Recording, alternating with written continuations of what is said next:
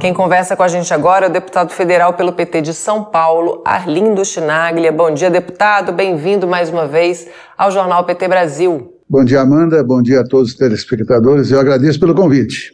Nós agradecemos ter aceito o nosso convite, estar aqui com a gente hoje para falar é, da retomada dessa agenda né, do Brasil com os países aqui da América do Sul, que aconteceu de maneira muito consistente aí, capitaneada pelo presidente Lula. Né, os chefes de Estado assinaram também um documento afirmando o compromisso de, de, trabalhar pela integração e cooperação aqui na região da América do Sul.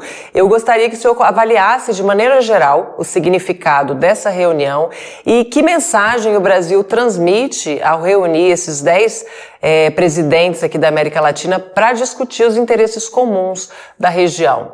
É, primeiro que o Lula recoloca o Brasil como a liderança regional, por que não dizer é, é, uma liderança mundial pela influência que o Brasil tem pela política, nova política de relações internacionais, pelo tamanho do Brasil, pela população brasileira, enfim, é uma retomada é, da liderança do Brasil.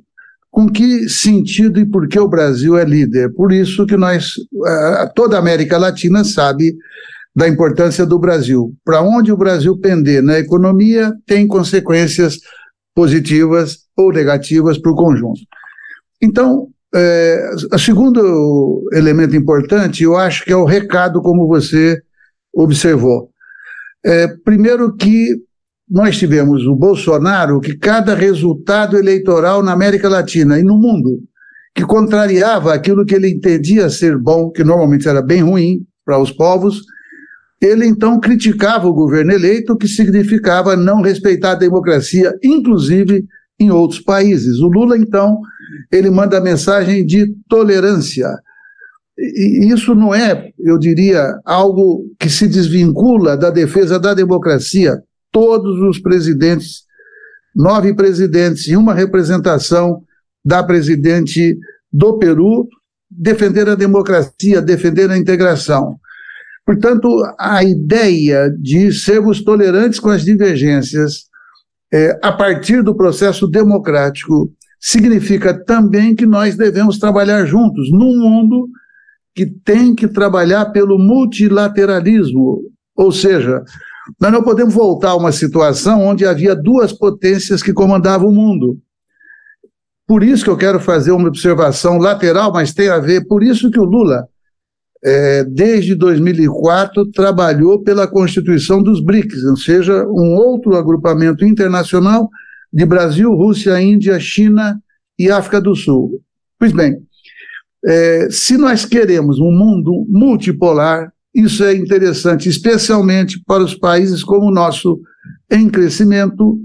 Então, nós temos que ter, eu diria, esta ação que o Lula vem tendo de forma intensa ele reúne a América Latina, ele visita a China, ele visita os Estados Unidos, ele visita a Europa, e, portanto, o Brasil voltou à cena internacional. O recado principal que o Lula representa é democracia, é defesa do meio ambiente, é desenvolvimento sustentável, é aumento é, do salário mínimo acima da inflação, é recompor orçamento das universidades públicas, da escola pública, ou seja, é, o Lula entra com essa autoridade sem nenhuma arrogância, dizendo: o Brasil é parceiro, o Brasil não é adversário. Deputado, e também dentro dessa pauta de integração, né, proposta pelo presidente Lula, pelo Brasil aqui na região, é, o presidente também propôs a reorganização da União das Nações Sul-Americanas, que é a Unasul, que foi criada em 2008, né, durante o segundo mandato do presidente Lula. Por que, que é estratégico também para o Brasil e para os países da região reorganizar a Unasul? É, a Unasul ela começou com 12 países, é, Brasil entre estes. Depois é, houve uma intercorrência de natureza política e, e também pela mudança de governos é, na América Latina, ela então deu uma certa esvaziada de 12, em determinado momento só restaram cinco. Bolsonaro, em 2019, retirou o Brasil da Unasul é, e Lula agora é, retomou e a entrada do Brasil seguramente vai fazer com que a Unasul é, vá se fortalecer novamente. Da mesma maneira que nós analisamos esta reunião de dez presidentes é, da América Latina aqui no Brasil, por iniciativa do presidente Lula, nós podemos dizer também da Unasul.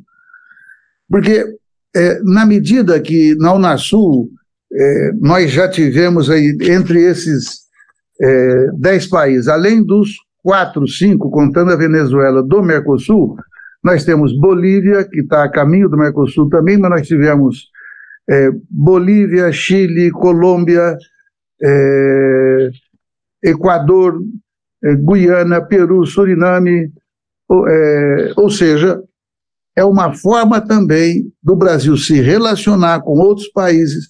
E quando se relaciona com outros países, nós estamos falando de negócios, de intercâmbio, de, de exportação, de importação, de fazer cadeia produtiva na América Latina. Tudo isto, repito, tem a ver é, com a criação de um bloco econômico, comercial, cultural é, de toda a América Latina, porque aí todos nós seremos muito mais fortes. Então, é, nós temos aqui seis, sete países amazônicos, e o Lula propôs na COP que quer fazer uma reunião, possivelmente vai ser no norte do país, se não me engano, Pará já estaria definido, e, e, e, portanto, todos nós sabemos que a, a preservação da, da Amazônia rende é, a possibilidade de desenvolvimento sustentável e há acordos, a começar, por exemplo, do Acordo de Paris, que prevê investimento de 100 bilhões de dólares anuais, e que o Lula cobrou na, na última COP. Porque se vem esse dinheiro, nós podemos, não é deixar a Amazônia parada, não, fazer o desenvolvimento sustentável. É, parte dessas viagens do Lula já resultou em 500 bilhões de dólares de investimento norte-americano para a Amazônia e agora a Espanha acabou de é, anunciar 50 bilhões de dólares de investimento aí no sentido geral do país. No, no, primeiro mandato do Lula, segundo mandato, o Brasil era o sexto país é, que mais recebia investimentos externos. Hoje nós somos o 14º, 15º. O Brasil chegou a ser a sexta economia mundial. Então, é, vamos lembrar que o, os dois pilares do sucesso do governo Lula e da Dilma foram o mercado interno, aumento, aumentando a massa salarial, fazendo empréstimo consignado, abrindo contas para milhões de pessoas que nunca tiveram contas em banco. Então, isso foi, digamos, o trabalho nosso interno. Mas o outro pilar foi o trabalho externo onde, digamos, é a partir dessa relação externa politicamente bem conduzida que também vai voltar investimento, que vai permitir o Brasil novamente aumentar as exportações. Então, é, eu diria, vai no mesmo sentido é, da ampliação, digamos, de grupos que se juntam para fazer uma proteção comum em todos os níveis, a começar da própria economia, claro. Deputado, a gente está aqui mostrando, só para avisar para o nosso público, aqui no cantinho da tela está aparecendo já imagens é, da CPMI do 8 de janeiro que a gente vai transmitir aqui pela, pela TVPT logo após a nossa conversa. É, deixa eu, para finalizar aqui também, eu queria falar, emendando também nessa, nessa questão dos países amazônicos, né? É, de fato, a COP30 vai ser aqui no Brasil, vai ser em Belém do Pará.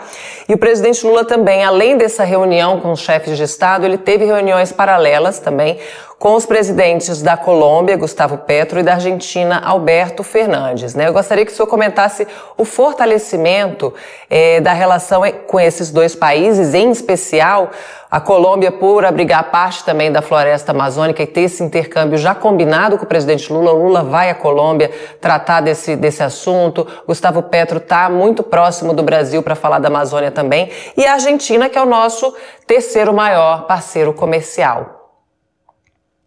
É, vou começar então pela Colômbia. A Colômbia, além de ser um país amazônico, hoje tem um governo, eu diria, é, é, felizmente, que tem compromissos, é, tanto com o país quanto a América Latina, semelhantes ao que nós temos hoje no governo Lula. Bem, ali nós temos então a possibilidade de trabalhar soluções para a crise amazônica, é, assim, é, que, não, que não é necessariamente, necessariamente uma crise. Mas existe, por exemplo, ali uma fronteira entre Brasil e Colômbia que o narcotráfico precisa ser combatido, o crime organizado precisa ser combatido. Portanto, esse estreitamento vai permitir fazer esse tipo de trabalho importante também quando antes não era feito. Apesar de todo o discurso do Bolsonaro de violência, de que bandido bom é bandido morto, ele está agora correndo o risco de perder muitos amigos, se isso fosse aplicado, é, ele não combateu o narcotráfico. E, portanto, nós não podemos esquecer que é, uma, uma, uma fronteira, quanto mais sadia ela for, é melhor para os nossos povos, é melhor para a economia, é melhor para a integração.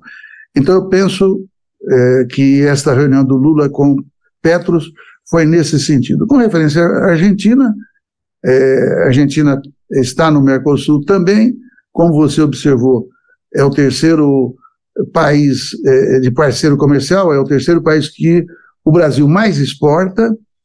É, a entrada da China nessa disputa é, com o poderio econômico da China, é, a China, nos, de certa maneira, nos deslocou. É, nós éramos o, o principal parceiro, também analisando da parte da Argentina, passamos a ser o segundo. Então, é, esses contatos permitem um planejamento é, de presidentes que se identificam enquanto valores democráticos, é, da defesa, é, de, de, de, digamos, de acabar com as desigualdades, de melhorar a vida dos nossos povos. Então, eu penso que foram reuniões de trabalho, claro, com esta dimensão é, pública, uma prioridade já pré-estabelecida na medida que conversaram. Mas acho que foi reunião de trabalho é, para aprimorar essas relações com todos esses países.